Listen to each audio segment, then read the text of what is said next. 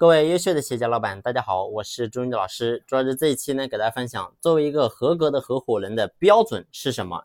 其实公司股权的持有人呢，无非就以下几种。那么第一种呢，就是合伙人团队。那合伙人团队里面呢，又分为创始人和联合创始人。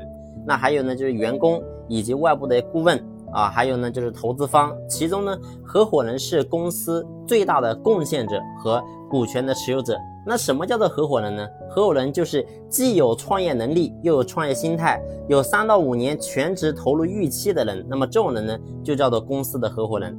那主要要说明的是什么呢？就是合伙人是在公司未来一个相当长的时间能全职投入预期的人。因为创业公司的价值呢，是需要经过公司所有合伙人一起努力，然后呢有一个过程，有一个长的时间才能够真正实现。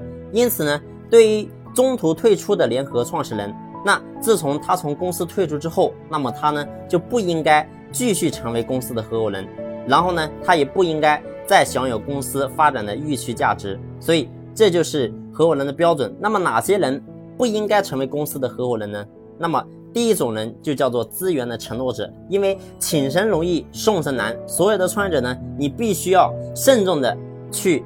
按照这个标准去发放股权，那第一个我刚才讲到叫做资源的承诺者，你会发现很多的创业者在创业早期的时候，可能需要借助很多资源为公司的发展起步，那么这个时候呢，很容易就给早期的一些资源的承诺者，然后呢许诺给一些股权，然后呢把股权给他呢，然后就是说白了就把他变成公司的合伙人，但事实上呢，你会发现创业公司的价值是需要整个创业团队。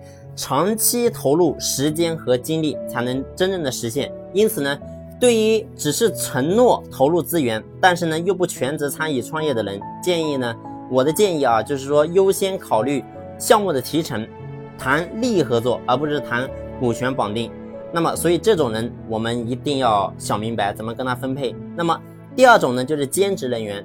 其实对于有一些技术非常厉害，但是呢又不全职参与创业的一些兼职人员呢。那么最好也是按照公司外部顾问的标准去发放少量的股权给他。如果说一个人他不全职投入公司的工作，就不能算作是创始人。因为什么？因为你会发现，如果说他不全职干，那始终呢你会发现他的心是不在这里的。那么心不在这里，说白了，你会发现他能够发挥的效能始终是有限的啊。那所以这是第二种人。第三种人呢，叫做天使投资人。那这种人呢，说白就是有钱，当时给咱们投钱的人。那么这种呢，其实他的逻辑是怎么样的？就是说，投资人投大钱，然后呢占小股，用真金白银买股权啊，这是第一种。那第二种呢，就是说创业合伙人投小钱占大股，通过长期全职，然后呢服务公司赚取股权。所以简单来讲，就是说投资人这种天使投资人，他只出钱不出力。那创始人你会发现。既出钱，虽然说出的钱不多，但是呢，他出了力气是比较大的。因此呢，天使投资人股票它的价格呢，如果他要买的话，他必须要比合伙人是要更高的，不应该呢说按照合伙人的标准去降低这个标准，然后呢让他获取更多的股权啊。当然，在这个情况呢，很容易出现在组建团队刚开始创业的时候。啊，创业团队呢和投资人根据这个出资的比例分配股权，这是很多公司都会这样去做的。但是事实上呢，你会发现，并不是投的钱值钱，而是真正谁创造价值才真正的值钱啊。所以这是第三种。那么第四种呢，就是早期的普通员工啊，这些早期的普通员工呢，其实我是非常不建议说一来就给他发放股权的。为什么呢？因为一方面公司股权激励成本很高啊，另一方面呢。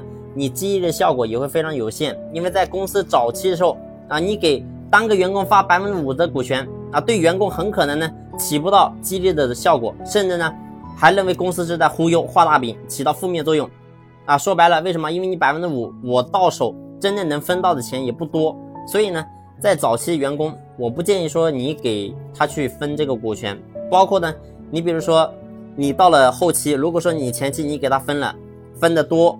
那么你到了后期，如果说真正有优秀的人才，然后呢，他要成为公司股东的时候，你会发现你根本没有地方，没有再也没有多余的股权可以拿出来作为激励，所以呢，这个时候你会往往会比较被动啊。所以呢，就针对这些人的话，就是在创业初期的时候，我们一定要去避免这些问题，并不是说所有的人都能够成为合伙人啊，这是我们一定要去慎重去考虑的。因为我经常讲，我说股权就相当什么，相当于你在建一栋高楼，而你的高楼的地基是什么？就是你的股权。如果说你的股权设计不好，那么你到后期你的楼建的再高，你会发现也会出问题啊。所以股权一定要认真去。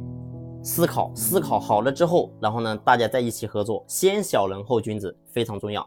好了，这一期呢就分享到这里，感谢你的用心聆听。如果你在股权方面有任何的问题，你不知道怎么样去操作，那么呢，你可以添加我的私人微信，然后呢跟我进行互动。好了，今天就到这，谢谢你，谢谢你的用心聆听。